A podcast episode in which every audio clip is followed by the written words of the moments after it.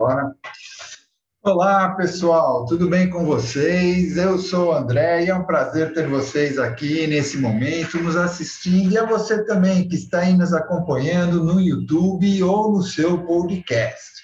Estamos começando mais uma aula do Praticadamente. E hoje Estamos aqui com o nosso convidado mega especial, que é o Luciano Garcia Júnior, que faz parte do corpo de diretores do Praticadamente e que desenvolve um trabalho sensacional nos grupos do WhatsApp, tanto de hipnose como de hipnoterapia do PDM ele vai agora compartilhar seu vasto conhecimento, respondendo às perguntas deixadas nas nossas redes sociais e também as que forem feitas aqui e agora. Mas antes de dar a palavra ao nosso convidado, eu só gostaria de lembrar que estamos em todas as mídias, como WhatsApp, no Instagram, no YouTube, no Facebook e no Spotify. Vocês nos encontram lá. Sigam e sigam praticadamente e compartilhem.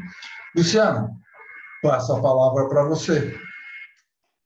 Bom, vamos lá, vamos dar início ao dia de hoje. Para quem está assistindo, bom dia, boa tarde, boa noite. Para quem está ao vivo, uma ótima noite a todos que estão aqui. Peço desculpa de antemão aqui, a gente teve um pequeno empecilho, meu fone de ouvido, quatro dos cinco resolveram não pegar, mas o quinto não falhou, o quinto deu, deu ar da graça aqui pra gente. Dito isso, bom, o dia de hoje é para eu responder perguntas, perguntas que vocês aparecerem na medida que eu puder responder, que eu tiver conhecimento para responder. É, é uma forma que eu achei, que a gente teve a ideia há bastante tempo, de trazer aquelas perguntas que são mais complexas do grupo, que precisariam de mais tempo para responder, não um áudio de 5, 10 minutos, apesar da gente esticar bastante alguns áudios, botar até uns 15 minutos lá, a gente fazer de uma forma mais bacana. Para a gente começar hoje, a gente já teve uma pergunta da Karine, que eu vou começar com ela, e depois eu vou abrir para todo mundo ir comentando e falando aqui. E aí, à medida que vocês quiserem perguntar, tem duas formas de perguntar para quem está ao vivo aqui. Uma é por texto, então você manda escrito, que aí a gente vai acompanhando e eu vou respondendo. E a segunda é levantando a mão, caso você prefira falar. Tudo bem? Só cuidado para não falar 15 minutos, porque é 15 minutos a menos que tem para responder pergunta. Fechou? Dito isso, vamos lá. A Karine fez uma pergunta muito interessante. Eu até me comprometi a gente marcar uma live para falar só do tema da pergunta dela. O tema que ela trouxe aqui de pergunta foi sobre o sono, né? E eu estava comentando antes da gente começar a importância do sono. Eu disse ali que não importa o método terapêutico que você use, se você não tiver ali um sono de qualidade com o teu cliente, não vai trazer resultado nenhum. Por quê? O sono ele é imprescindível, completamente necessário e indispensável para que a pessoa consolide aquilo que for trabalhado dentro da terapia. Então, uma pessoa que não consegue ter um sono tranquilo, que não consegue ter um sono revigorante, não consegue, inclusive, aproveitar o processo terapêutico por melhor que ele seja. Então, um bom processo terapêutico, ele precisa olhar para o sono e avaliar um pouquinho disso. E aí eu estava comentando com o pessoal que tem uma pergunta que eu sempre faço. Eu pergunto como que a pessoa acha que é o sono dela. Bom, médio, ruim, ótimo, excelente, péssimo. Eu falo para me dar ali um nome. E aí eu pergunto o que significa ela. Se ela fala bom, o que, é um sono bom para ti? Se ela fala ruim, o que, é um sono ruim para ti? Se ela fala que é ótimo, o que, é um sono ótimo para ela? Por quê? Tem pessoas que não, Luciano, eu tenho um sono bom. Tá, como que é teu sono? Ah, eu durmo quatro horas por noite, acordo meio cansado, mas consigo é, levar meu dia. Pô, isso daí não é um sono bom. Em contrapartida, vai ter gente que fala assim, Luciano, eu durmo nove horas por dia, mas eu queria dormir um pouco mais, então eu acho que meu sono é ruim. Pô, calma aí. Provavelmente você tem uma qualidade de sono bacana ali, que não necessariamente precisa aumentar, talvez melhorar um pouquinho, né? E como eu disse para Karine, esse é um tema que facilmente eu consigo falar em uma hora, tá? Por quê? Porque muitas vezes com os meus clientes, sem passar tudo que eu sei sobre sono, eu fico uma hora e meia numa sessão de sono, ajudando, tanto a passando a importância de sono para ele, quanto regulando isso, ajudando ele a criar estratégias para regular, em alguns casos passo a passo. Porque tem pessoas que têm um sono tão ruim, mas tão ruim, mas tão ruim, que não adianta uma coisa só. Então, não adianta querer mudar tudo de uma vez. Você tem que mudar gradativamente para encaixar na rotina, formar um hábito e dessa forma eu conseguir ter um melhor proveito. Mas eu falei para a Karine que também não ia deixar de falar nada, não ia deixar em branco aqui. Então eu vou falar um pouquinho. E o sono, gente, ele tem alguns aspectos que são muito importantes dele, tá? O primeiro aspecto do sono que eu vou falar não é nem propriamente dito do sono, é sobre o ciclo circadiano. Talvez você já tenha escutado falar ou não. Acredito que as pessoas que estudam um pouco mais de neurociência, estudos de desenvolvimento humano, em algum momento já se deparou com esse nomezinho. Ciclo circadiano é o processo que nosso corpo tem, nosso sistema nervoso tem, como se fosse um relógio. O ciclo circadiano é como se fosse um reloginho que vai apitando em vários momentos do dia. Quando esse ciclo circadiano está bem regulado, o teu corpo começa a produzir enzimas digestivas antes de você começar a comer começa a produzir a todos os hormônios do sono antes de você ir para a cama. Por quê? Porque ele sabe exatamente o que está acontecendo a cada momento do teu dia. Então, o ciclo circadiano é como se fosse um mapa do teu dia que o teu, teu corpo tem. Qual que é a grande sacada e o grande, a parte positiva e negativa disso? Parte positiva. Quando você tem um ciclo bem organizado, ou seja, você faz boa parte das coisas do teu dia no mesmo horário, a maior parte das coisas do teu dia no mesmo horário, você tira muito proveito. Porque sempre antes de fazer alguma coisa, o teu corpo já vai estar pronto para aquilo.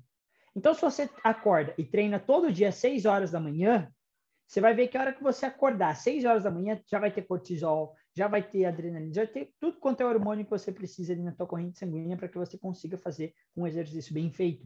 Se você vai dormir todo dia no mesmo horário, todo dia próximo ao horário de você dormir, esses hormônios de sono já vão começar a ser bem consolidados.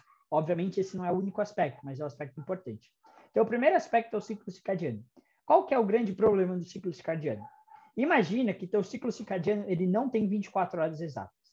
Ou seja, enquanto o nosso dia tem 24 horas, é como se o teu ciclo circadiano tivesse 24 horas e 10 minutos.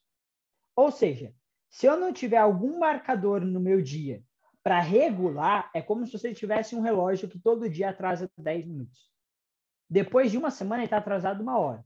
Não é exatamente isso, não é um número exato, mas só para vocês terem uma ideia. Ou seja, eu preciso de alguma coisa no meu dia que vai marcar algo, o principalmente o mais importante, o início do dia, para como se eu acordasse, olhasse para o relógio e voltasse 10 minutos para regular ele. Qual que é o melhor marcador do ciclo circadiano? A luz. A luz é o melhor marcador. Então, o teu sono começa a ser trabalhado no momento em que você acorda. E como você acorda e como você se expõe à luz no momento que você se acorda, que é o mais importante. O ideal é que, se possível, você tenha ali meia hora, 40 minutos de exposição logo no início do dia. Ah, Luciano, eu acordo 4 horas da manhã, tá de noite. Não tem problema. Às 6 da manhã, quando nascer o sol, você toma o sol. Ah, Luciano, mas está nublado. Não tem problema. Tome a luz nublada que já vai ser o suficiente. Tudo bem? Por que eu digo isso? Existe um aplicativo no celular, deixa eu pegar o nome aqui para vocês, para eu não falar besteira não falar o nome errado, tá? Me dá dois segundinhos. O nome desse aplicativo é Lux, tá? Essa é uma luzinha amarela, não sei se dá para ver aí. Depois qualquer coisa eu mando para vocês, vocês me lembram. Esse aplicativo, ele tem uma função que é muito legal. Ele pega a câmera do teu celular e ele mede a captação de luz da tua câmera e ele dá uma média de quantos lux você está recebendo. Ou seja, se eu colocar ele aqui, ele vai pegar a lâmpada, o light que eu tenho aqui, a lâmpada ali que eu tenho aceso, toda a luz que está vindo nessa direção, e ele vai calcular mais ou menos quantos lux eu estou recebendo. Para vocês terem ideia, provavelmente a luz da tua casa deve ter em torno de uns 200, 300 lux. Se ela for muito forte, uns 600 lux. Um dia nublado tem em média 1.200 a 1.500 lux. Lumens, perdão, não Lux. Eu coloquei o nome do aplicativo como se fosse a medida, é Lumens. Corrija aí todos os looks que eu falei. Ou seja, tem alguém com áudio abertão aí tocando uma moda boa, viu? Fecha aí para mim, por favor. Obrigado. Ok. Uh, então, é, você. Aê. Boa. Então, você pegar e você conseguir se expor a meia hora, 40 minutos a luz natural. Por quê? Porque a luz natural é muito mais forte do que qualquer luz artificial que a gente tenha, com exceção de um refletor. Se botar um refletor na tua cara vai ser mais forte, mas é um refletor, você vai ficar completamente cego na frente dele, né? Então, é muito bom. Como que eu posso usar isso, Luciano? Bota a tua mesa de trabalho de frente para a janela e abre ela. Senta para tomar teu café da manhã de frente para a janela. Mas não adianta a luz vir nas tuas costas, tá? Nas tuas costas não é incidência direta no teu olho. Então, você vai precisar que venha. Essa é uma das coisas mais importantes que eu falo para todo cliente meu. Tu quer melhorar teu sono? Começa a regular teu ciclo circadiano. O primeiro passo para isso é você acordar e tomar ali meia hora, 40 minutos de sol. Não precisa ser, ah, Luciano, precisa ficar caminhando. Não, velho. Você está de frente para uma janela que tem incidência de luz. Ponto. Quanto melhor for, ah, você consegue caminhar, luz aberta, melhor ainda. Mas só de estar de frente já vai ser algo bem legal ali que vai te ajudar bastante, tá bom? É, então, isso daí vai ser uma coisa bem, bem interessante. Esse é o primeiro ponto. Não é só isso que envolve a regulação do ciclo circadiano, mas é uma das coisas que envolvem que são bem importantes, tá? Mas aí, essa é a primeira dica que eu dou. Então, para todo mundo aqui, estuda um pouquinho de ciclo circadiano, tem muita coisa envolvendo isso, mas que vai te ajudar bastante. Segundo, a prática de um exercício físico. Maria, eu vou pedir para você só tomar cuidado que você está ligando direto o teu, teu microfone e está saindo som. Só toma um cuidadinho com isso para mim, por favor. Fechou? Uh, então, esse é um ponto muito importante. Você pegar e prestar atenção no teu ciclo circadiano.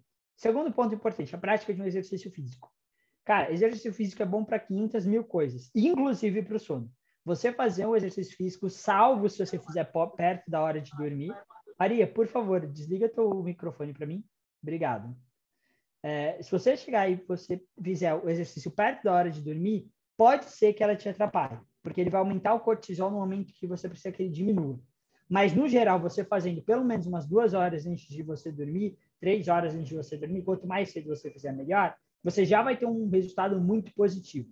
Então, eu indico para os meus clientes fazerem algum exercício físico. E, normalmente, eu começo pequeno e depois eu vou alavancando. Então, eu faço um processo de criação de hábito nisso com eles aí. Tudo bem?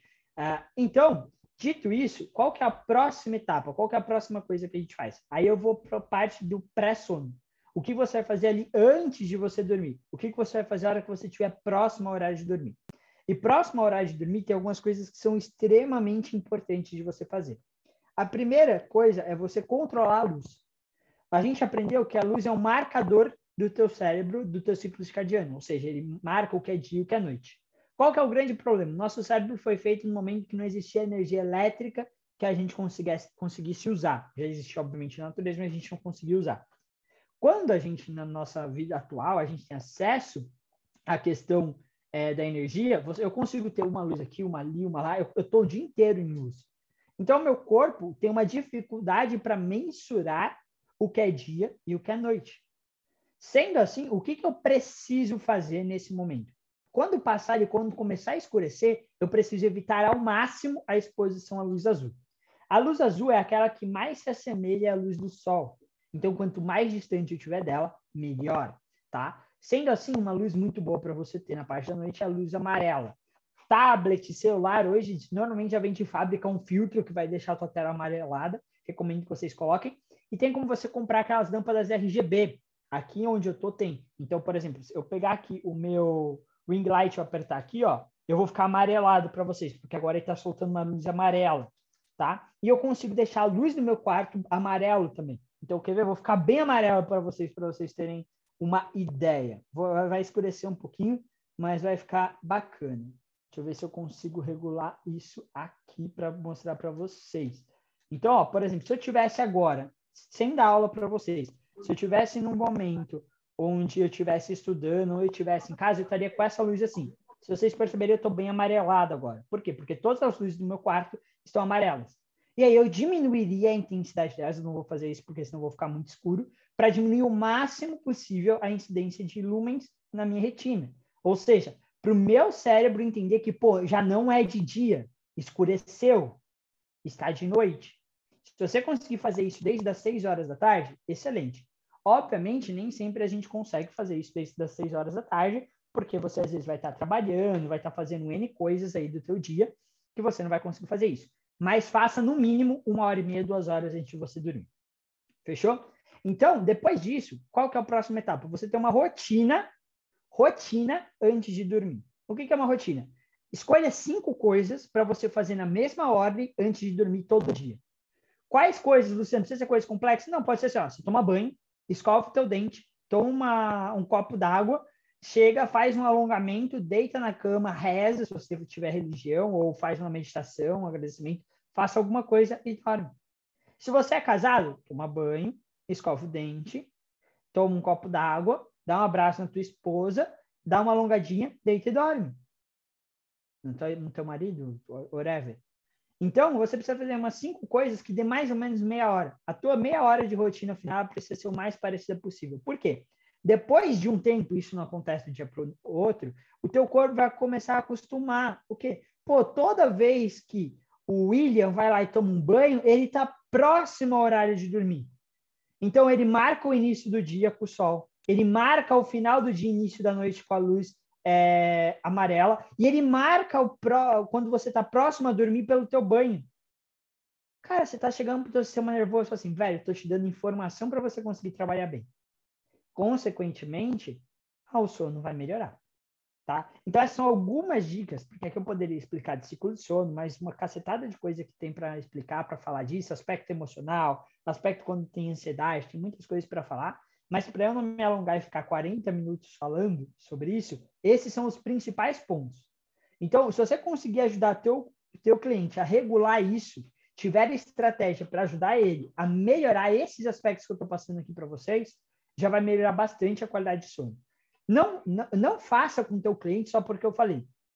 Pega a partir de hoje e usa isso durante duas ou três semanas e veja o teu sono se não vai melhorar durma no mesmo horário, acorde mais ou menos no mesmo horário, incidência de sol, uma, coloca a luz amarela. Cara, é investimento baratinho, você vai pagar uns 200 conto, nem isso. Você comprar duas lâmpadas para o teu quarto, você vai pagar uns 120 conto, 130 conto. É muito barato. E assim, vai durar anos, anos, anos, porque são, são luzes de qualidade, RGB, LED, então dura pra caramba. Entendeu? Você vai ter o conforto, cara. É, nossa, gente, depois que eu instalei, só de eu não ter que levantar para apagar a luz do meu quarto, nossa, se só fizesse isso, se eu só desligasse pelo celular, já era um puto investimento. De quebra, ela ainda muda de cor. De quebra, ainda fica amarela. Dá para controlar se eu quero mais baixo. Aí, ó, 70 reais mais ou menos uma luz RGB. Super baratinha. Eu no meu quarto tenho duas, porque ele é um pouquinho grande, e aí eu, eu vejo que duas ilumina melhor. Mas você não precisa de duas. Você pode ter uma no teu quarto, se o quarto for grande, duas. Ora, é um investimento barato pela qualidade de vida que você vai ganhar. Então, eu sempre indico isso, tá? Luciana, não consigo comprar um RGB. O que, que eu faço? Desliga a luz. Pronto. Tá? Obviamente, eu falei, você colocar filtro na tela é bom. Melhor do que você colocar filtro é não usar. Se você puder evitar em duas horas antes de você dormir telas, no geral, vai ser muito bom. Só que, de novo, não adianta falar do mundo perfeito no mundo real. Mundo real não é mundo perfeito. Eu, por exemplo, não consigo ficar duas horas antes de dormir longe do celular. Eu, por exemplo, estou dando aula aqui para vocês, vou terminar, tô pre vou preparar uma outra aula que eu vou dar num curso, então aí vai ser mais uma hora, aí eu tenho que terminar de estudar algumas aulas para depois eu dormir. Se eu for esperar duas horas depois que eu fizer tudo isso, eu vou dormir três horas da manhã. Não é meu, não é meu, não é o que eu quero para hoje. Então eu não consigo fazer isso. Mas eu consigo colocar filtro. Eu, meu, meu, eu tô vendo todos vocês amarelado. Meu computador tem um filtro extremamente forte meu tablet tem, meu celular tem, tem tudo filtro amarelado o dia inteiro. Então eu diminuo a incidência da luz azul. Não dá para eu zerar por conta da minha rotina, mas eu adapto o máximo possível para ter uma menor incidência. Fechou? Acredito que tenha feito sentido. Karine, fez sentido?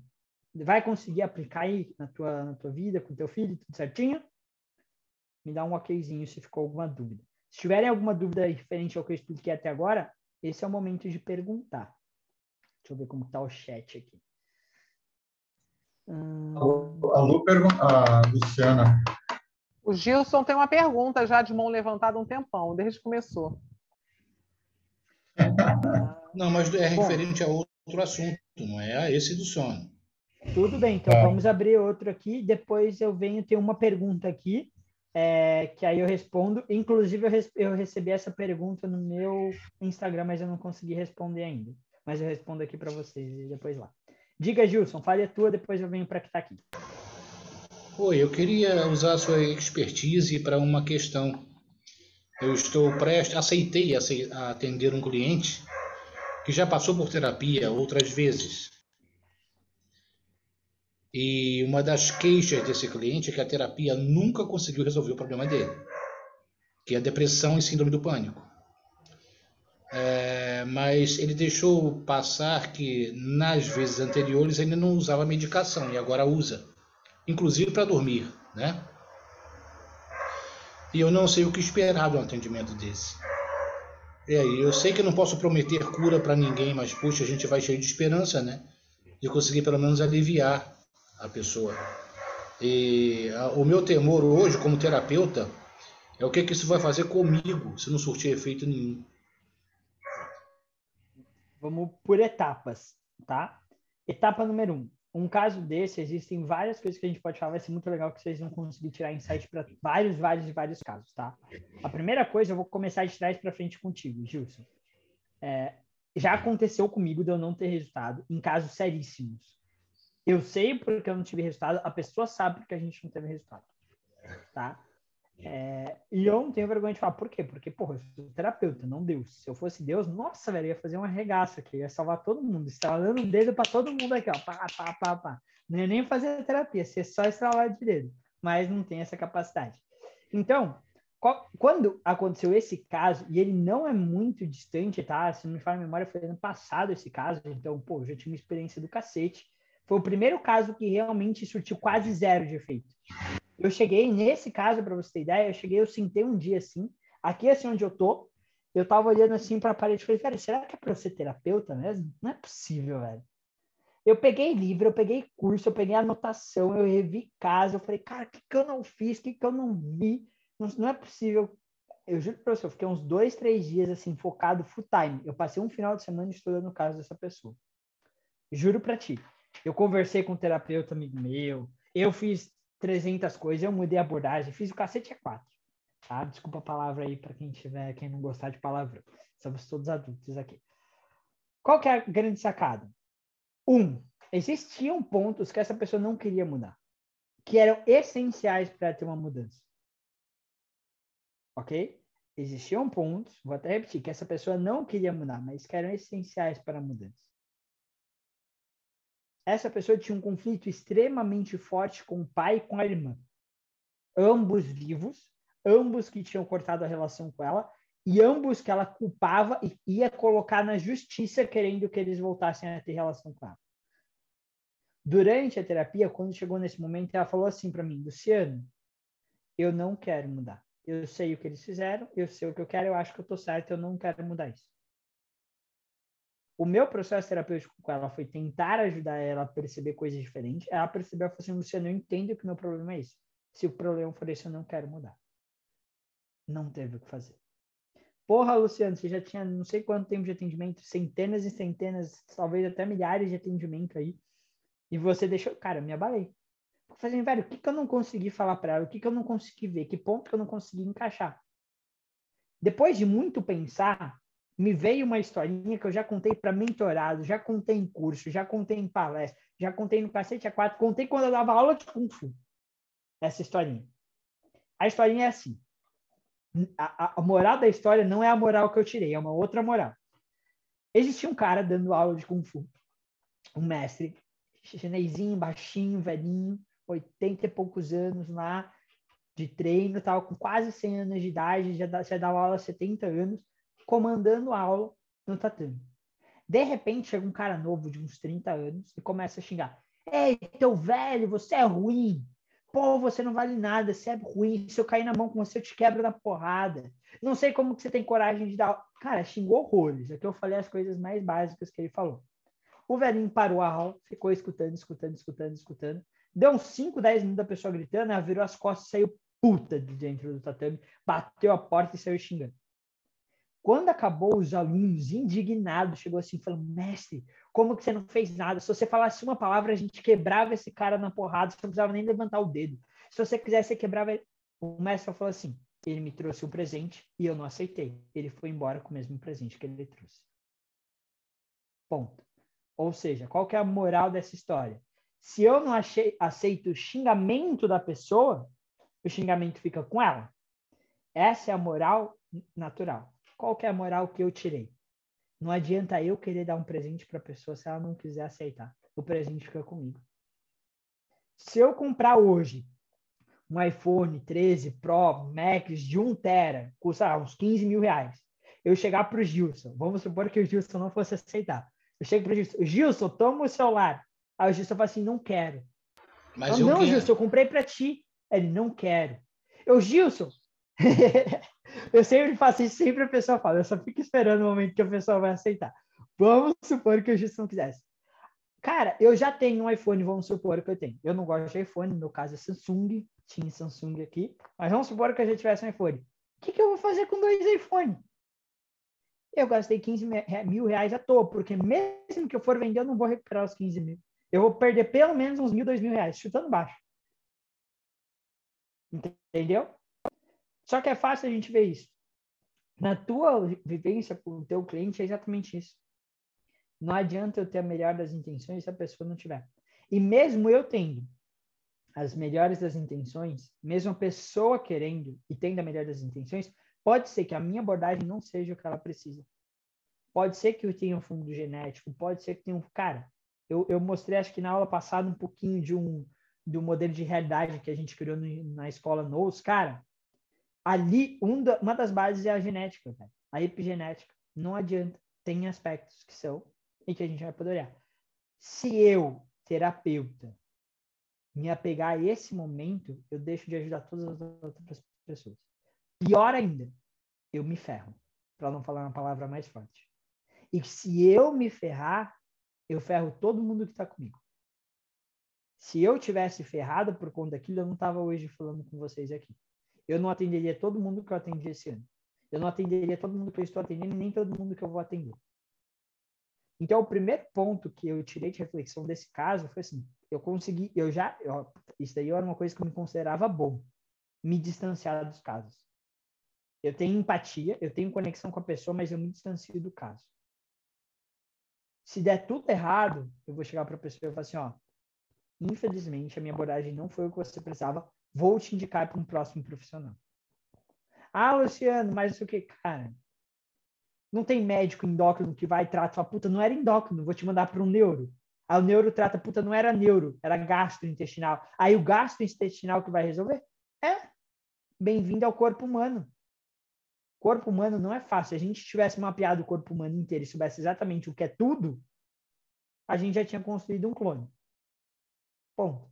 Não chegamos nessa capacidade, teoricamente. Existem teorias aí de um pessoal que eu não boto muita fé que já chegamos. Eu acho que não. Mas. Há controvérsias, viu? Há controvérsias. Beleza? Essa é a primeira reflexão. Um terapeuta que é um terapeuta só ajuda o teu cliente quando ele consegue se distanciar do caso.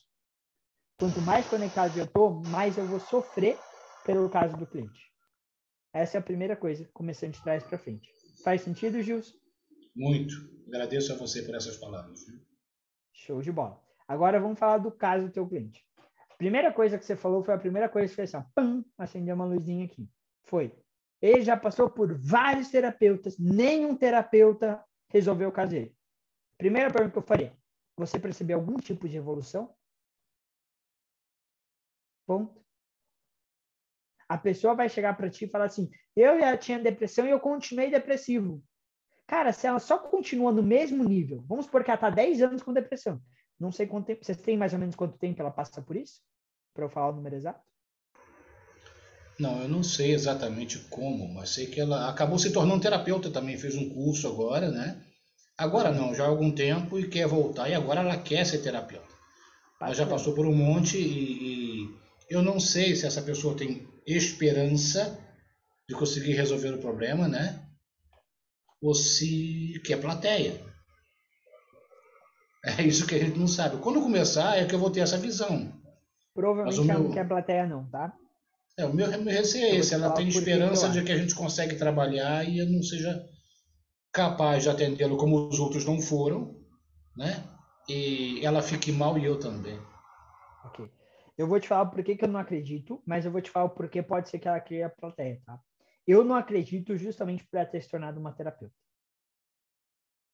normalmente, por via de regra, a pessoa pode não, não falar, cara. Ela pode falar que não.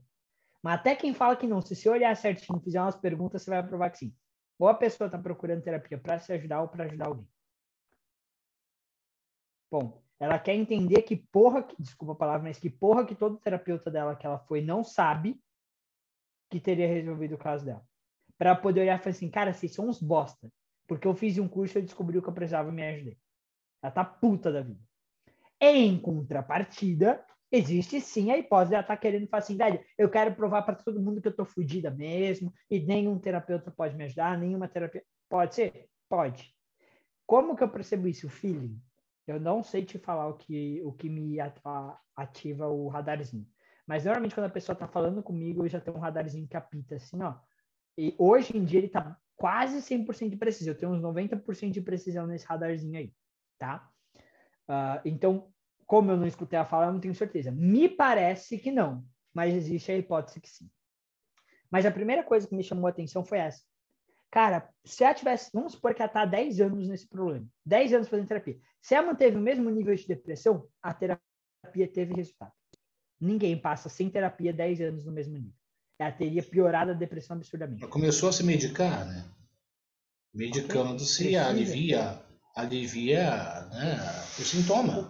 Um grande problema, aí aqui eu vou dar um esporro, inclusive no Luciano do passado, é a gente não entender o que é medicamento, velho.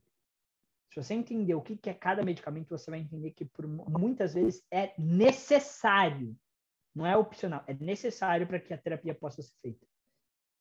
Quando a gente vai estudar neurociência, e não é neurociência tipo básica, você vai estudar neurônio, como o neurônio se comunica, desde do, do micro para ir para o macro, e vai por mim. Para vocês terem ideia, o que está aqui? Estou com um Atlas de Anatomia de Neurociência aqui na minha mão, ó, que eu comprei. Quem, ó, esses bagulho é caro, velho. Tem, cur... tem livro disso aqui de 600 reais que eu, que eu comprei. Pra... E assim, digital ainda, não é nem, não é nem coisa. Para eu entender isso. Quando você vai ver isso, você vai ver que assim, algumas vezes a pessoa não vai conseguir fazer nada é porque o cérebro dela não está funcionando como deveria. Ah, Luciano, mas o cérebro não está funcionando como deveria porque ela passou por um trauma. Sim. Só que se o cérebro não funcionar como deve, eu não consigo resolver o trauma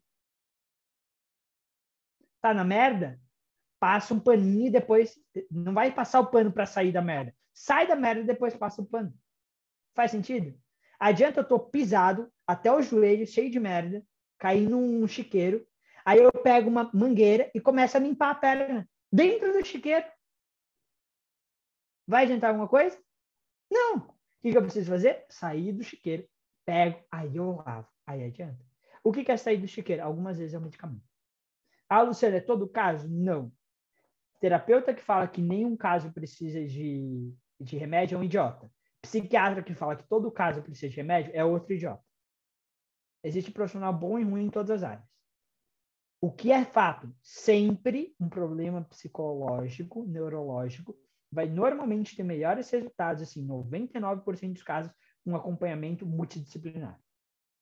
Isso inclui, inclusive, o, psica, é, o psicoterapeuta é, e o, o, psiquiatra quando necessário. Então, provavelmente, o que a terapia fez até agora, não estou falando que a terapia foi bem feita. Veja bem, não estou falando da qualidade da terapia, porque eu não sei como foi feita.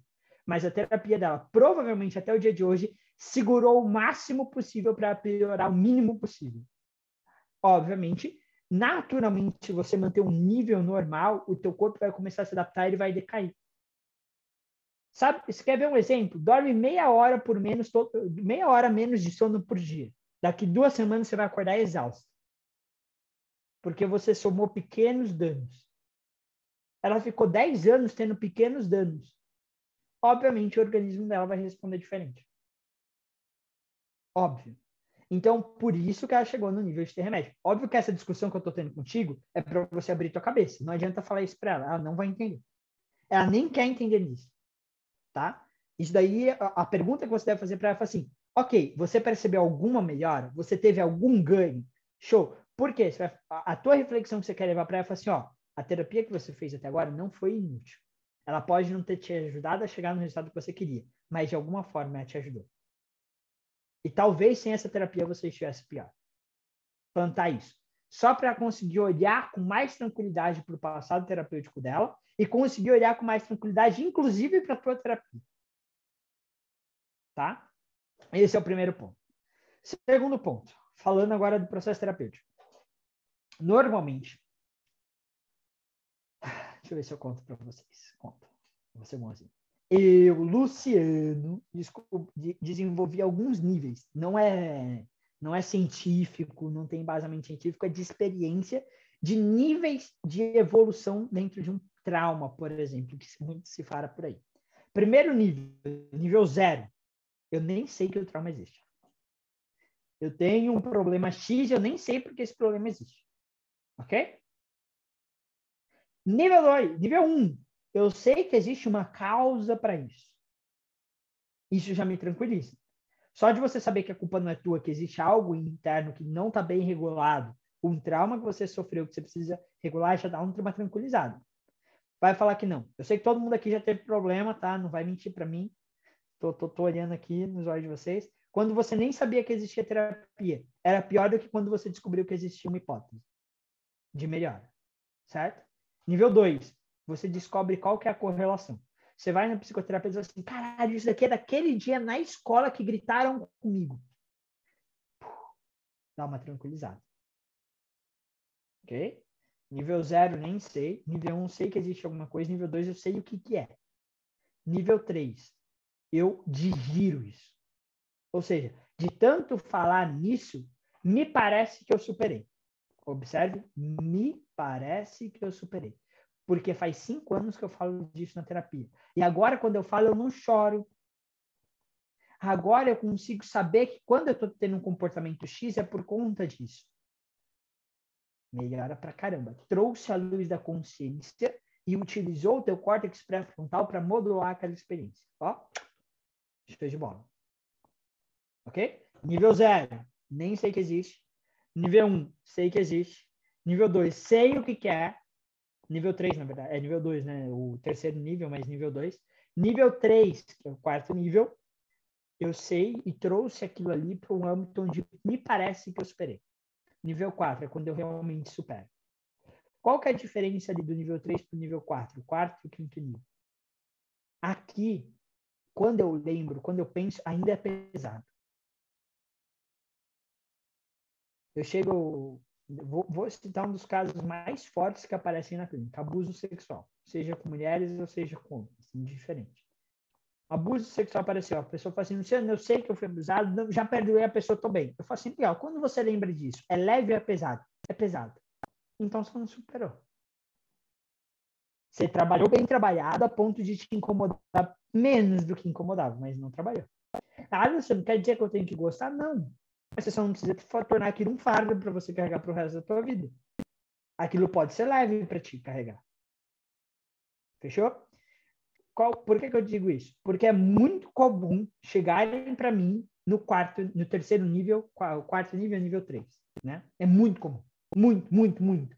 Inclusive, sábado retrasado, eu atendi uma mulher que, que era exatamente isso, 15 anos de terapia. Não, porque eu sei todos os meus traumas, todos os meus traumas estão resolvidos. A hora que eu fiz essa pergunta, ela falou assim: Nossa, entendi. Eu falei assim: Eu não estou desconsiderando os 15 anos de terapia. Muito pelo contrário, eles te ajudaram a chegar até o nível 3. A meu, meu papel como seu novo terapeuta é te ajudar a chegar no nível 5. Se eu pegar no nível 0, eu vou buscar levar até o nível 5. Se eu pegar no nível 1, eu vou buscar. E assim por diante. Todos eu quero levar aqui, ó, para o máximo. Fechou? Por que, que eu estou te explicando isso? Provavelmente essa pessoa não chegou nesse nível. Ela deve saber todos os traumas dela. É lindo falar com essa pessoa, porque ela vai, ela vai te contar a história dela trauma a trauma. Muitos dele que, ó, um grande foda-se, desculpa a palavra. Porque pouco importa. São, assim, traumas que vieram de gaiato, que não tem nada a ver com o problema. Mas estão lá no meio, fazendo volume. Sabe quando começa você grita na rua e daqui a pouco três negros não sabem nem porque você está gritando, chega e grita junto? São os traumas, vem tudo junto. Tá? Quem já viu briga, nossa, eu já trabalhei em festa quando era pequeno, que minhas mães trabalham, é muito louco. Dois negros começam a se empurrar, daqui a pouco vem um cara aleatório e dá um soco num deles. E aí no final da briga, essa pessoa que começou a briga, que deu o soco, nem conhece nenhum dos dois. Mas era entrou de gato. É, é os traumas que vem no meio disso daí. Só que qual que é a sacada? Normalmente, as pessoas também não acham cerne do problema. Tá? Uma pessoa que eu atendi, chegou com o problema assim: Luciano, eu não consigo guardar dinheiro. Luciano, eu tenho vício em prostituição. Luciano, quando eu vou criar uma amizade, eu sempre crio amizade com pessoas que só estão interessadas no meu dinheiro. Eu não consigo criar amizades verdadeiras. Aí ele me soltou assim: Luciano, eu já descobri em terapia que eu fui abandonada pela minha mãe. Eu falei: Ah, ok. Conte-me mais. Vai contando teu problema, tá? No final eu falei assim: velho, teu problema não é pornografia não é prostituição. Teu problema não é não guardar dinheiro, teu problema não é confiar. Teu problema é que em todas as ocasiões você se sente abandonado. Você tem medo que teu amigo te abandone, então você compra com dinheiro e acha que ele só está se importando com isso. Você tem medo que as pessoas te abandonem, então você gasta o teu dinheiro para mostrar que você é uma pessoa que as pessoas têm que estar perto. E você vai procurar na prostituição porque você sabe que se você pagar, a pessoa não vai te abandonar. Na hora que eu falei isso, ele falou assim: Porra, Luciano, pela primeira vez eu escutei alguma coisa que realmente descreve o que eu sinto. Falei: Show, eu não fiz nada, eu só repeti o que você me falou. É muito comum a pessoa saber todos os traumas, mas não saber a ligação dos traumas. Quando você descobre a ligação dos traumas, você vai para a emoção. Oh, parabéns, por isso que eu falo de trabalhar a emoção, caralho, não de trabalhar o trauma. Desculpa a palavra de novo, foda-se que foi abandonado para a mãe, foda-se que teve problema na escola, foda-se que os amiguinhos xingou. Em todos os casos, ele se sentiu abandonado. Se ele descobrir que ele não é abandonado, eureka. Ó, sinapse criou, neurônio conversou, melhora veio. Tá? Então, teu objetivo, Gilson, com essa pessoa é ajudar ela a ver o que ela não viu ainda. Para ela chegar no nível de compreensão e evolução que ela ainda não chegou. Em quanto tempo? Em quanto tempo ela precisar. Aí é importante. Em quanto tempo ela precisar. Repetir de novo. Em quanto tempo ela precisar. Vou repetir de novo. Em quanto tempo ela precisar. Por quê? Porque quem vem da hipnoterapia, assim, é duas sessões. Terapia e retorno. Se não deu certo, é culpa da pessoa. Puta mentira do caralho. Vai ter pessoas que vão demorar duas sessões só para se abrir para ti. Tá? Já teve, tem uma mãe que eu, estou tratando o filho, ela fica sentada na porta. Meu console não tem recepção, que é porque eu não quero que as pessoas fiquem lá. Ela pega uma cadeira, ela senta na porta. Esses dias eu terminei a sessão, eu estava conversando com a moça que estava limpando o coisa. Aí eu falei para ela, se você quiser o filme, ela, não, é que o cara tá perto do meu, meu filho. Eu falei, não tem problema, a gente faz terapia. Já vou vender terapia para ela também. Essa mãe, ela confia em mim para resolver o problema do filho, mas não confia em mim para deixar com o filho. E ela tá certa, tá? Não acho que ela esteja errada, não. No mundo atual, quanto mais cuidado tiver, melhor. Só tem que tomar cuidado, porque esse cuidado pode atrapalhar o filho, que é o que ela tá descobrindo. Entendeu? Então, a, essa mãe é a terceira sessão com o filho que eu já tenho. Ela ainda não confia em mim. E tá tudo bem. Meu papel de terapeuta não é obrigar a pessoa a confiar em mim, é dar ferramentas e recursos para que ela possa confiar em mim. Então, talvez você demore um tempo só para você conseguir entender, abrir ela. E aí é importante você ter outras ferramentas além da hipnoterapia. Resumindo, Gils, o que, que eu recomendo para ti? Cara, seja empático. Não se envolva com um caso, mas tenha empatia pela pessoa. Senta com ela e ajuda ela a entender que todo o processo que ela fez até agora, de algum nível, ajudou. Pode não ter levado ela para o ponto B, mas tirou ela do ponto A.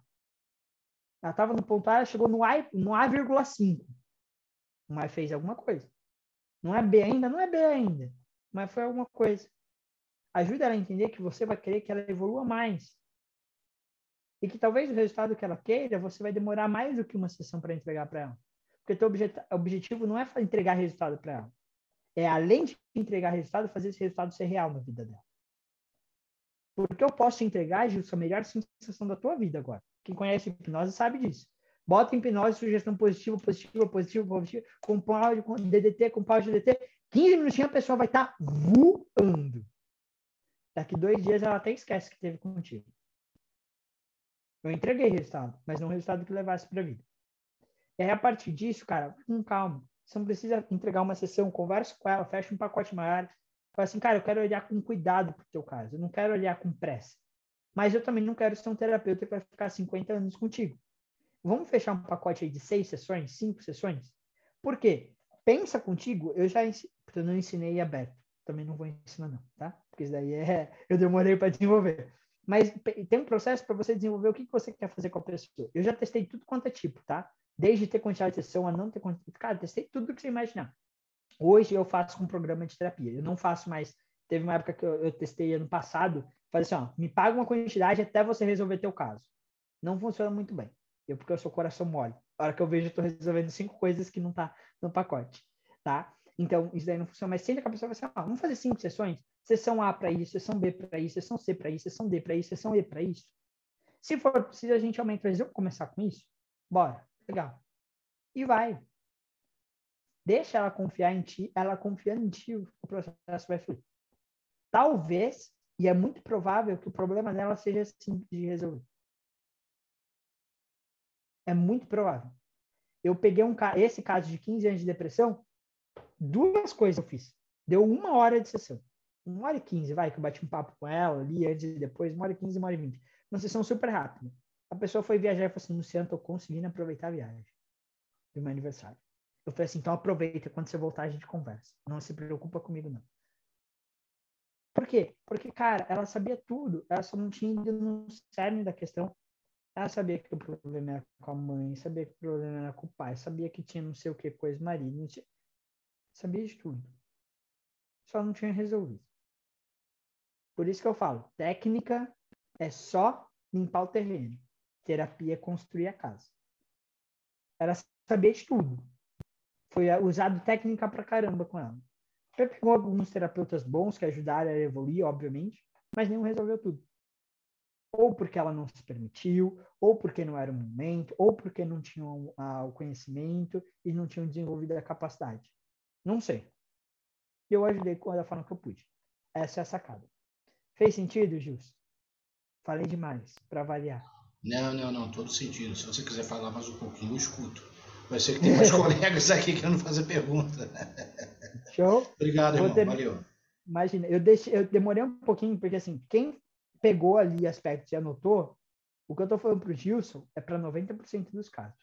Eu estou reforçando algumas coisas para ele, para ele ir para esse caso com isso fresco na memória. Mas serve para muitos casos, não só para o caso dele, não, tá? Marcinha perguntou sobre se existe correlação de hábitos com emoção. E alguém me mandou, a, eu acho que foi você que mandou no Instagram. Ah, então foi a mesma pessoa. Vou responder no Instagram também depois. Menos profundo do que eu vou responder aqui. Quantos dias vocês acham que demora para estabelecer um hábito? Podem errar. Vamos lá, manda aí no chat para mim. Um dia, dois dias, cinco dias, 21 dias, 66 dias, 200 dias, um milhão de dias. Três meses, três meses, 90 dias. Ok. Uma média de 90 dias, será? Hum.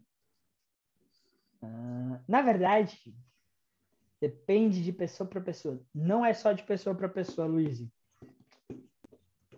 Legal. Vamos lá. Vocês sabem de onde surgiu um mito de 21 dias? Hum. A gente sabe ali eu, ó, talvez eu erre a, a, a, profissão da pessoa, mas era, era um cara que ele trabalhava com estética, tá? Se não me falha a memória, facial. É, ele pegou e ele começou a perceber que levava, em média, 21 dias para as pessoas se acostumarem com o novo rosto. Aí ele falou assim, gente, as pessoas que eu atendo demoram, em média, 21 dias para se sentir bem com o novo rosto. Logo, um hábito é formado em 21 dias. Aí a internet foi assim. Todo mundo aceitou 21 dias. Adivinha? É mentira. Foi uma casa específica, uma situação específica, uma coisa específica que nem era real absoluto para essa pessoa em si. Aí existe um estudo bem sério que constatou que demora 66 dias em média para estabelecer um hábito. Só que no final do estudo tem assim, esse estudo é inconclusivo. Aí as pessoas pegam 66 dias e esquecem desse inconclusivo. Você vai pegar grandes, grandes é, celebridades da internet que falam de performance, que falam de rendimento, que falam de desenvolvimento humano, falando de 66 dias. Olha para essa pessoa e fala assim: você não leu o artigo completo. Volta lá. Tá? Por quê? Por que, que esse artigo foi dado como inconclusivo? Porque a variação de tempo para criar um hábito foi de 18 dias Talvez eu erre um pouquinho aqui, porque eu sempre me confundo, mas se não me falha a memória, é 254 dias. Ou seja, eu posso demorar 18 dias para estabelecer um hábito, até 254 dias. Ou seja, a distância é muito grande. O gap é muito grande. Logo, não posso concluir. Ele falou assim: a média entre 18 e 254 é 66 fizeram as contas, obviamente não é conta direta, né? Porque tem várias pessoas em vários quadrantes, a média geral 66. Mas é inconclusivo porque a gente teve é, resultados muito abaixo e muito acima. Certo? Por que, que eu estou falando isso? Se a gente entende isso, a gente entende que assim existem hábitos mais fáceis e mais difíceis de formar. Existem formas mais fáceis e mais difíceis de formar um hábito. Faz sentido? Tô falando besteira. Faz sentido, né? Ok. Você acha que é mais fácil se acostumar a comer um chocolate todo dia depois do almoço? Ou você se acostumar a treinar uma hora por dia todo dia? Façam suas apostas. O que, é mais fácil? Chocolatinho, né? Nem faça esforço, só recompensa, pô. Bota chocolate na boca, degusta aquele milka óleo, ó. Sinta até o gosto aqui. Lindo, maravilhoso. Olha o bis aí. Ninguém manda um bis para mim, né? Passar minha caixa postal. Quero receber mil calorias de todo mundo, tá? Tô só, só de olho aí. Uh, então, um dos aspectos que ajudam a formar um hábito é a emoção. Aí eu vou contar um segredinho. Todo, tudo, tudo. Vou reforçar. Tudo. De novo, tudo que você faz envolve emoção. Se a gente tirar a tua capacidade de sentir emoção, você não consegue escolher entre duas, dois lápis. Um vermelho e um azul. Você não consegue. Não consegue. Tá? Se você não consegue escolher entre duas coisas com emoção, óbvio, todo, todas as tuas escolhas, sejam elas conscientes ou inconscientes, vão depender de emoção. Quando você tem um motivo, vou nem por motivo. Já escutaram dor e prazer? A gente se movimenta pela dor ou pelo prazer? Não vai ser a melhor explicação, porque hábitos, ontem eu dei uma aula básica de hábitos para um grupo de desenvolvimento humano de uma hora e vinte. Tá? Então, óbvio que eu não vou conseguir falar tudo aqui. Mas, para simplificar aqui, não vai estar exatamente 100% correto, mas para vocês entenderem. Prazer. Vocês acham que é emocional? Joinha para cima ou joinha para baixo? Aí, eu, que não tô vendo joinha. Cadê o joinha? Hum. Prazer é emocional. O que, que, é o prazer? É uma sensação física de uma reação fisiológica que você está tendo, que você pode interpretar como prazer ou não. O que, que, é isso? Emoção, reação fisiológica inconsciente que você pode interpretar ou não, quando você interpreta a vida sentimento. O que, que é dor? A dor é uma reação física, ok. Só que o problema nunca é a dor. Nunca. Você já tomou um tapinha no braço? De um amigo? E de um inimigo? O tapinha do amigo, na mesma força que do inimigo, teve a mesma reação em você? Nem a sensação da dor foi igual. Bem-vindo, emoção. Até o processo de interpretação da dor existem aspectos emocionais. Você chutar o dedinho do pé de manhã, num dia que você acordou atrasado, vai te deixar puto pra cacete. Depois de você ter beijado o crush, a crush da tua vida, de ter se apaixonado, você vai até abraçar a cama. O mesmo chute. Se falar que é mentira, tá mentindo. Ou seja, a dor também tem aspectos emocionais. O aspecto emocional, para a gente facilitar nossa comunicação, eu vou chamar de sofrimento. Ou seja, você normalmente se movimenta fugindo de um sofrimento ou indo em busca de um prazer, de um bem-estar, de uma recompensa. Fechou? Pode ver, todos os teus hábitos, ele vai ter um respaldo no prazer ou um respaldo no sofrimento. Os mais fortes têm um respaldo nos dois. Aspecto emocional. Quer ver um hábito? Fumar cigarro compulsão alimentar. Ah, Luciano, não é, não é exatamente hábito, tá? Existem algumas diferenças de um vício para um hábito, mas só para a gente simplificar. Por quê? Falando na rede neural, existem aspectos que são bem parecidos. Então, vou simplificar, vou falar de uma maneira mais simples aqui, deixando isso claro, para que a gente não. Vocês não levem isso como verdade absoluta, porque eu não vou ter tempo de construir todo o raciocínio. Ok? Estamos acordados, ninguém vai sair falando assim. O Luciano falou que hábito e vício é a mesma coisa. São coisas parecidas, com redes parecidas, mas não exatamente iguais. Ok? Nossa, gente, se vocês falar que eu falei, eu vou jogar o chinelo daqui que vai na casa de vocês, igual o chinelo de mãe, certeiro, tá? Ou seja, existem aspectos emocionais. Por quê? Você acha que vai ser mais fácil você encarar a academia se você falar assim, nossa, tá pago. Alguém gosta de pagar boleto? Alguém gosta de pagar? Se falar que gosta, é mentira, porque se a pessoa te oferecer de graça, você prefere. Ok? Vem com essa não. Você pode desgostar menos. Tá? Ou seja, quando você chega para tua academia e fala assim, tá pago, você está falando pro teu cérebro assim, é igual um boleto. Faz porque tem que fazer. Agora imagina que você sai da academia e fala assim, o presente pro meu eu de 70 anos está dado. traz uma sensação melhor. Você imaginar você com 70 anos recebendo esse presente seu de 30, 40 anos que você tem aí. Sensação melhorzinha, né? Por que, que eu faço esse paralelo? Você já, você não viu, depois vocês pesquisem. Um videozinho de um senhor que pratica exercício físico e um que só fuma e come. Chega nos 80 anos, a mesma pessoa, se ela tivesse tomado as duas, com, fumando, bebendo, comendo, ela tá de cadeira de rodas com 80 anos fazendo exercício físico, se alimentando bem, ela tá jogando netinho pro céu. Tá jogando assim, brincando. Ou seja, eu fazer exercício hoje, eu tô dando presente pro meu eu do futuro. Faz sentido? Investir dinheiro hoje, aí eu dar dinheiro pro meu eu do futuro. Comer bem hoje é dar saúde pro meu eu do futuro. Estudar hoje é dar conhecimento e potencial de, de crescimento pro meu eu do futuro. Faz sentido? Acordados?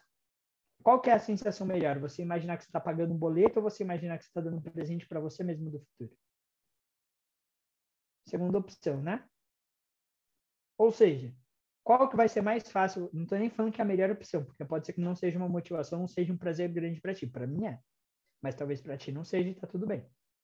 Você acha que vai ser mais fácil você ter o hábito de ir para academia na primeira ou na segunda opção? Quero interação, gente, botando um ou dois aí. Senão eu já vou fechar a live também, vou ficar bravo aqui. Vou para terapia. Dois. Vamos lá, um, dois, um, dois, um, dois, um, dois, um, dois, um, dois, dois, um, dois, um, dois, um, dois, um, dois também. Acredito que a maioria é dois. Ok? Exato. Isso é o aspecto emocional. Emoção não é só o que a gente nomeia, emoção é o que a gente sente. Você se sentir bem ou mal é emocional tirando, óbvio, salvo doenças aí físicas que vai vir no teu corpo, uma porrada, tomei uma martelada no dedo, tô me sentindo mal, oh, que bom, bem-vindo, teu corpo tá funcionando. Tirando esses casos, é, é emocional. Então, sim, hábitos e emoções têm total ligação. Inclusive, no processo de criação de hábito, para que ele seja mais simples e mais rápido de ser consolidado, existem algumas coisas que a gente faz, apesar de não falar, porque eu dei uma aula de uma hora e vinte sem explicar isso. Se eu for explicar isso, vai para duas horas, três horas. A gente não explica, mas existem alguns aspectos que é para instigar emoções melhores. Mais positivas, de valências melhores. Ok? Faz sentido? Sim? Marcinha, consegui responder a tua pergunta? Sim? Show de bola. Deixa eu ver aqui, gente. Espera que eu tenho que voltar um pouquinho. Ah, deixa eu ver. Quer dizer que a pessoa seja inacessível Marcinha, o que, que você perguntou ali da pessoa não ser, ina ser inacessível? Era no caso da paciente do Gilson, que aí tu estava dando um exemplo ali de, de do teu caso que, que não deu certo, que não deu certo por causa que a pessoa não queria abrir mão, né, de, de algum comportamento, alguma coisa assim. É. E Aí a, a, minha pergunta foi, porque tu falou assim mesmo, para ti não, mas não quer dizer que de repente, talvez no tempo dela, um, um outro profissional ou alguma outra técnica não vá ter um acesso fazer, a, a, ela. Vou fazer um paralelo aqui para vocês, tá? Uh, todo mundo já ficou puto pra cacete com alguma coisa que depois falou assim, nossa, nem precisava? Ou só eu que tenho esses distúrbios emocionais? ok. Bem-vindo. Nesse momento você tava puto pra caramba. Adiantava alguém falar que você falou assim, cara, nem é tudo isso? Não, né?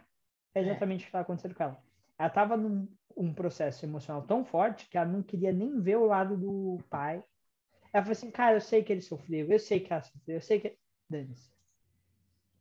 E talvez chegue ao ponto, por exemplo, de ela perder a vida se ela quiser parar de tomar remédio. A minha recomendação para ela foi assim, velho, não pare de tomar remédio de hipótese alguma. Vai firme no que teu psiquiatra te falar, que é o que vai te segurar até você conseguir olhar para isso por outro prisma. Pode ter sido uma falta de capacidade minha de mostrar para ela um prisma diferente? Pode.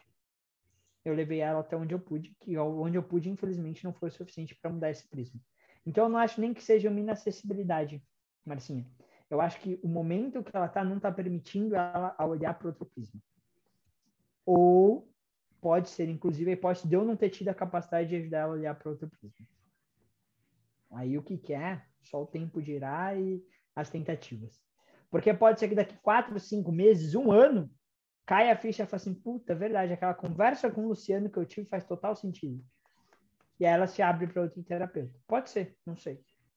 Futuro aí, cara, a gente tá, tem tantas variáveis que não dá para saber. Então eu não encararia como uma inacessibilidade. Eu encararia como uma falta de capacidade temporária ou não de conseguir olhar para um outro prisma. E aqui falta de capacidade não tem a ver com burrice, despreparo, não. É só o momento emocional que ela tá ou a falta de um conhecimento. E é normal. Eu não conheço nada de é, bio, é, como fala? Biocinética. Biocinética, não. Eu fugi o nome. Eu não sei nada de exoesqueleto, por exemplo. Inteligência artificial, sei muito pouco. Então, quando nessas áreas eu sou total incapaz. Ok? Pode ser que ela seja muito boa em outras coisas. Quando eu falo de capacidade, não estou atingindo a pessoa. Senão, daqui a pouco ah, vai vir uns caras do mimimi. Se vocês for do mimimi, nossa, gente, vou jogar o chinelo daqui. Fechou? Fez sentido, Marcinha? Vamos lá. Próxima pergunta aqui da Karine. Gente, eu vou correr porque eu já estourei meu tempo para variar, tá?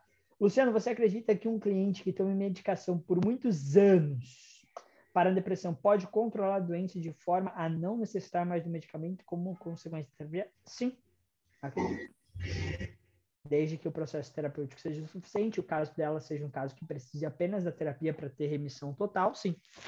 Pode ser que seja um caso que tem envolvimento genético, ambiente, aí vai precisar de outras coisas para que ela consiga deixar de tomar o remédio. Mas a tendência do nosso corpo é encontrar um equilíbrio então, a tendência dele é ele conseguir se reequilibrar sem o remédio, desde que seja resolvido tudo que tiver que ser sido resolvido. E se a pessoa precisar continuar com remédio, tranquilo.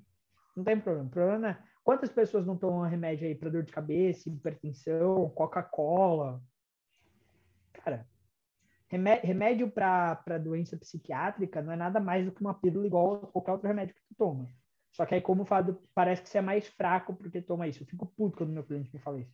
Assim, você fica puto quando um médico fala para você tomar Neusaldine? Fica puto quando você está com hipertensão e manda lá você tomar um remédio para hipertensão? Não, por que você vai ficar puto quando você tomar um remédio para tua saúde? É tua saúde do mesmo jeito. Faz sentido? Tenho certeza que caiu a ficha na cabeça de um de vocês aí, pelo menos. Então, se precisar, ok. A nossa intenção é que, pelo menos, mesmo com a medicação, ela tome uma dose menor, para ter menos efeitos ali contrários, né? porque toda medicação vai trazer algum efeito paralelo ali.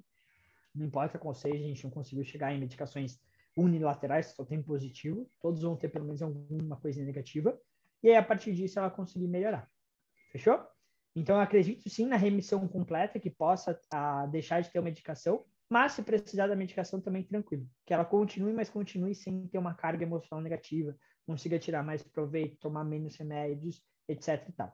Fechou? Porque, inclusive, pode ser que o problema dela, vamos supor que começou com 15 anos ela toma até os 80. Porra, a dificuldade de deixar o remédio vai ser muito grande. Porque com 80 anos você já não tem a capacidade de adaptar teu corpo tão bem quanto com 15 anos. Então, teu corpo já está adaptado com o remédio. Então, qual vai ser essa cara da terapia? Diminuir todo o processo emocional para que o remédio consiga só organizar a química e você viver bem. Porque provavelmente, mesmo com o remédio organizando química, você não vai estar vivendo bem. Fez sentido? Ok? Então, acredito sim. Óbvio que vão ter casos, por exemplo, esse. Estou há 65 anos tomando remédio. Acho que eu nunca peguei um caso desse, né? Deve existir por aí. Em algum lugar do mundo existe. Tem uma opção, tem 80 bilhões de pessoas quase aí, alguma delas já teve isso. Então, um caso desse vai ser muito mais difícil a remissão completa. Por quê? Cara, idade celular a tua célula envelhece. então logo ela perde capacidade. Uma pessoa de 80 anos não é um moleque de 20 fazendo uma maratona. Ele pode até fazer a maratona num tempo maior, com mais calma, mais tranquilidade, mais preparo, mais cuidado. Ok? Dito isso, próxima pergunta. Caraca, que top Lu, até para mim mexeu. Fico feliz que tenha mexido. Não sei exatamente do que, mas fico feliz. O tempo necessário para que o sistema entender a recompensa daquele hábito ou entender a necessidade daquilo para fugir de uma dor. Tá? Existem algumas vertentes que vão falar que depressão, vão falar que ansiedade são hábitos. Não concordo 100%, mas existem algumas vertentes que vão falar isso. Tá?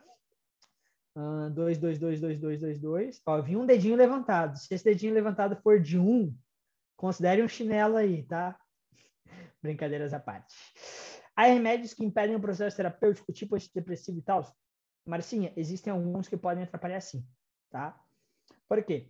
Uh, não sei se vocês já tiveram a experiência. Hoje, até hoje, cara, eu acho que eu peguei um ou dois casos só com isso. Foi muito raro. Não sei nem se chegou a dois, tá? Mas é, já conversou com alguém que estava tão com tanto remédio, tanto remédio que ela não conseguia nem conversar contigo, nem formular uma frase? Essa, essa pessoa está impedida de conseguir fazer terapia. Aí, Luciane, o que, que eu faço? Você, como um bom profissional, vai entrar em contato com o, é, com o psiquiatra dela e ver se existe algum momento do dia que você consegue encaixar a tua terapia onde vai ter menos efeito do remédio. Ou se naquele dia que ela for na tua terapia tem como baixar um pouquinho a dose, se vai ter algum prejuízo. Existem sim, tá? A maioria não vai impedir, mas algumas doses podem impedir se forem muito, muito pesadas, tá? Porque quando a gente fala em medicação, a gente pensa em efeito colateral, né? Porque existe. Ponto. Existe. Tudo, tudo da nossa vida tem efeito positivo e negativo, inclusive água. Vai tomar 10 litros de água aí, se você não toma nenhum litro por dia para você ver. Toma 50 litros de água num dia para você ver. Tudo existe efeito positivo e negativo na nossa vida. Todas as escolhas, inclusive, que a gente faz, têm efeitos positivos e negativos. O remédio tem efeitos colaterais. Por quê? Porque não tem como a gente pegar o remédio, colocar ele só naquela célula que está com problema e fazer ele só agir. Não, ele vai agir no teu corpo como um todo.